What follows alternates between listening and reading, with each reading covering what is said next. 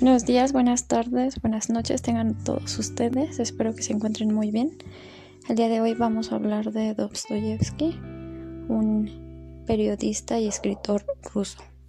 En, particular, pues vamos a hablar de su obra Crimen y Castigo.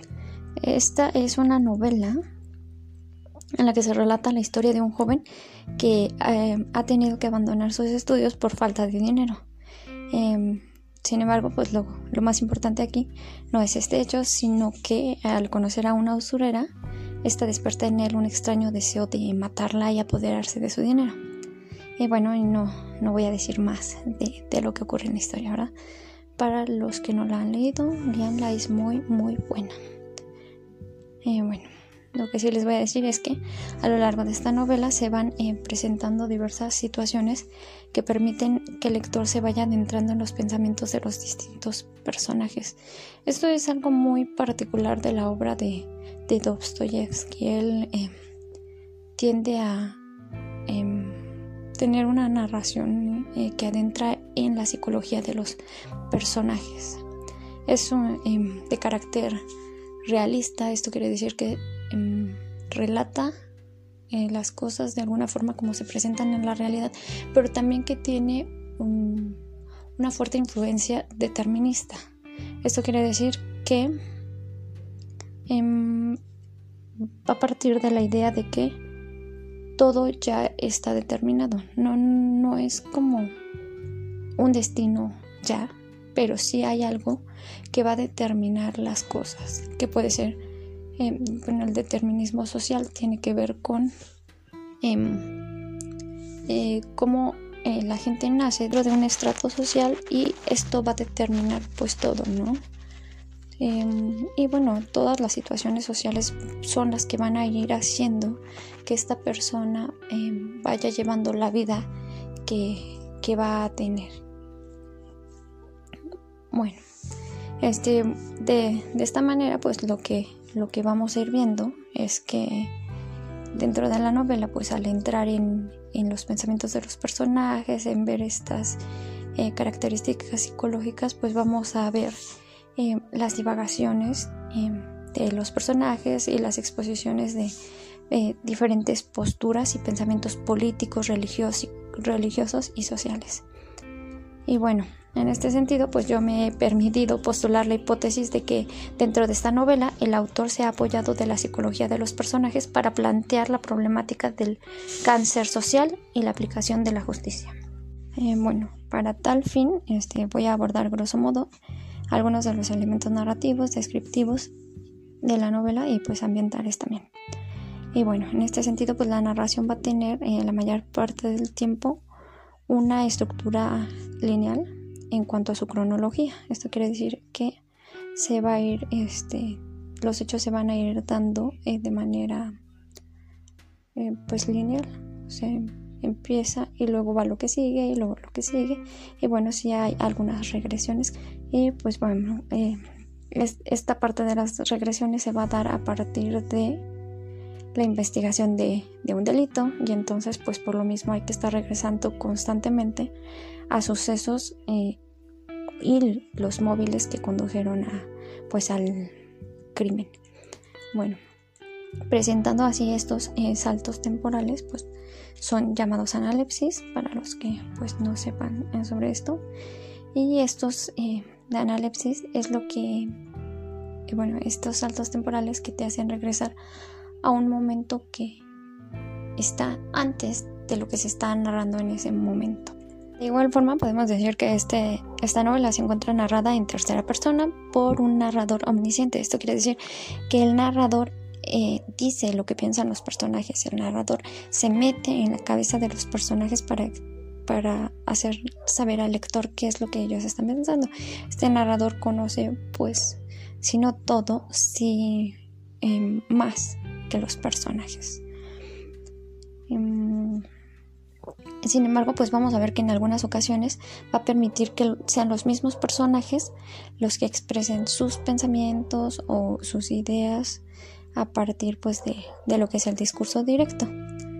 Y bueno, pues el discurso directo es justo este momento en el que el narrador se queda callado y da la voz al eh, personaje. O sea, es el mismo personaje el que va a expresar ya sea lo que está pensando o que llega a decirle directamente a otro personaje eh, cualquier cosa, ¿no? Le dice hola, ¿cómo estás? Y el otro le contesta y entonces esto es el discurso directo. Y bueno, eh, la historia se encuentra redactada en un tiempo pasado y el manejo de este se ve apoyado en gran medida de la digresión, que es un recurso que es utilizado para presentar los pensamientos de algunos personajes, al mismo tiempo que se está llevando a cabo otra acción. Es decir, em, es como poner una especie de pausa y se habla de los de lo que está pensando un personaje, pero las cosas, o sea, em, digo pausa porque no, no se ha detenido el tiempo, sino las acciones siguen pasando, se dan de manera simultánea. Pausa sería en cuanto a, la narración, es decir, se pausa lo que está ocurriendo, pero no por ello está dejando de ocurrir, sino que se hace esta pausa para decir, al mismo tiempo está pasando esto otro, está pensando el personaje esto otro, o está haciendo una reflexión sobre esto otro, al mismo tiempo que están ocurriendo otros acontecimientos. Y bueno, el diálogo, como ya lo decimos, es una herramienta que también se va a estar utilizando para dar a conocer las ideas de los personajes. Y este pues aparece, pues como ya había dicho, de manera directa, pero también se da de manera indirecta. Y de manera indirecta pues puede eh, aparecer eh, como discurso imitado, que es el que imita al personaje. Esto quiere decir que el mismo narrador va a decir, el personaje dice esto pero es el mismo narrador el que está diciendo lo que dijo el personaje. Está también el restituido, que es cuando ya le el narrador está contando todo y entre comillas va a poner em, de manera literal lo que dice el personaje. Está también el, el transpuesto, que es cuando el narrador expresa lo que dicen los demás, pero desde su propio punto de vista. Y bueno, pues la mayor parte de las veces dentro de la novela lo que vamos a encontrar pues es este eh, discurso directo. Y que bueno obviamente si es directo pues es literal no porque va a decir lo que está diciendo el personaje no no se cambia. Y bueno vemos también que hay muchas descripciones y las descripciones que, que se van presentando dentro de la obra son muy amplias pero no llegan a la exageración y bueno, tienden a dar una idea muy clara de cómo son los lugares y las personas que aparecen dentro de la historia. Y el ambiente es más bien reflexivo, eh, debido a que los personajes expresan sus ideas a lo largo de la novela. Se encuentra también el ambiente de suspenso, ya que existen muchas escenas de tensión que tienen al lector en un estado de alerta sin saber exactamente qué deben esperar o qué va a suceder. Y bueno, por otro lado, la mayor parte de la novela se va a desenvolver en San Petersburgo, en donde los personajes viven en un grado de suma eh, pobreza. Y esto pues da la impresión de melancolía y no sé cómo también el, el, carácter enfermizo del personaje principal, pues también aumenta como la sensación, ¿no? De, dando como un carácter gris, sombrío, ¿no? A la obra sin por ello excluir algunos momentos, claro, ¿no? de, dicha, de alegría. Y bueno, la pobreza, las ideas filosóficas y las relaciones sociales son eh, varios de los temas que se van a ir este, encontrando dentro de la, de la novela. Eh, bueno, respecto a lo que es la construcción de los personajes, podemos ver que están, bueno, me voy a decir así como que mencionar brevemente a algunos de los personajes que, que van apareciendo. Bueno, la prestamista, pues ella es desconfiada y es temerosa. Es una persona que no presenta ninguna cualidad y que por el contrario se aprovecha de su situación para abusar de las personas que se encuentran en necesidad. Eh, la mamá y la hermana son dos mujeres que en su ingenuidad pretenden resolver todos sus problemas a partir de un matrimonio arreglado.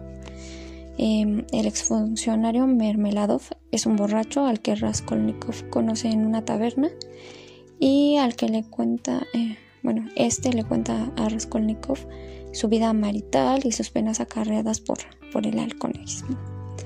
Y bueno, Lujain es el prometido de la hermana de Raskolnikov y él pues tiene interés de casarse con una mujer pobre porque según él, este, bueno, él tiene la idea de que solo alguien de dicha categoría, o sea, pobre, podría actuar como una esclava y además lo idolatraría. Y bueno, él tiene ideas de progreso y plantea la idea de que el avance social se va a dar a partir del crecimiento económico e intelectual de, del individuo. Y pues eh, esta idea eh, dice que Mm, fuera de ayudar al prójimo de manera directa, pues lo hace como de manera indirecta, ya que el progreso de la sociedad impacta en cada uno de, de los integrantes, ¿no? Entonces es una propuesta como individualista. Entonces es como hacer crecer a cada individuo y si cada individuo crece, pues va a eh, crecer toda la sociedad en conjunto.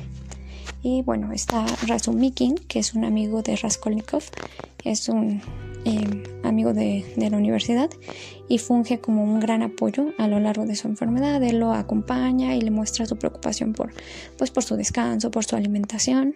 Y de igual forma, cuando se va, eh, cuando se presenta la hermana y la mamá, pues es él quien está ahí ayudándolas y, y atendiéndolas y todo, a fin de que ellas pues no, no se encuentren solas en un lugar que obviamente pues em, no, no es apto para, para ellas, bueno, según él y pues em, expresa em, un desacuerdo con la ideología de, los sociólogos que, visualizan al crimen como una forma de protesta contra los malos eh, funcionamientos sociales.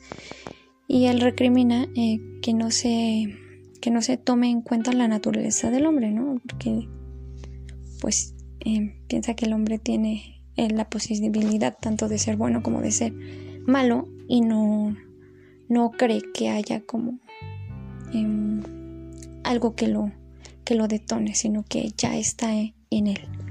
Y bueno, expone que para él ningún crimen pues va a quedar justificado. No podemos decir, ay, es que esta situación lo orilló a actuar de esta manera, sino que pues lo hizo y está mal, ¿no? No, no hay justificación.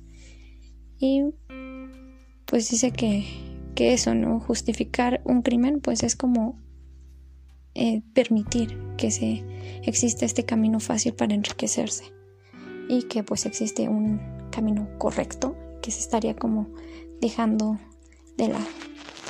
Y bueno, está también Andrés, que es un personaje que defiende el feminismo y que expone que para él el hombre y la mujer deben tener los mismos derechos en todos los sentidos, incluyendo el, sexual.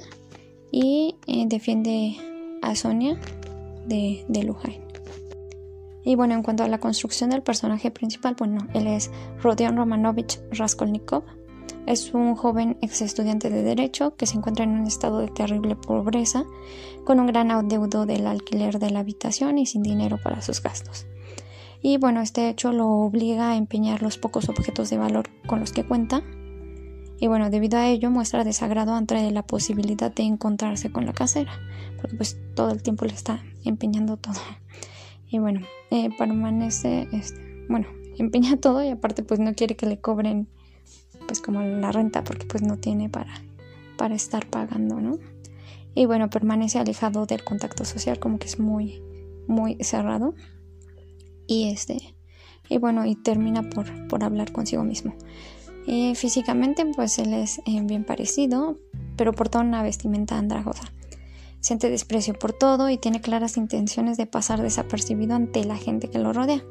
Y bueno, tiende a ser reflexivo y no puede aceptar la historia eh, de cuento de hadas que pretenden contarle su mamá y su hermana, ¿no? Él sabe bien que las cosas no funcionan así, ¿no? Como ellas pretenden plantearse, ¿no? él sabe que pues en el mundo real las personas tienen defectos y virtudes y no existe un ser perfecto como, como ellas dicen, ¿no? Que es el prometido de, su hermana.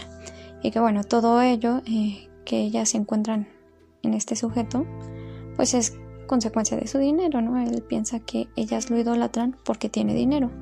Y que bueno, que este dinero, que eh, fuera de, de servir como ellas piensan, pues va a ayudar a este sujeto a, a que, bueno, este dinero ellas lo quieren para que Raskolnikov pueda terminar sus estudios y obtener un buen trabajo. Pero eh, él lo ve como que esto, este dinero lo único que va a hacer es va a ser esclavizar a su hermana.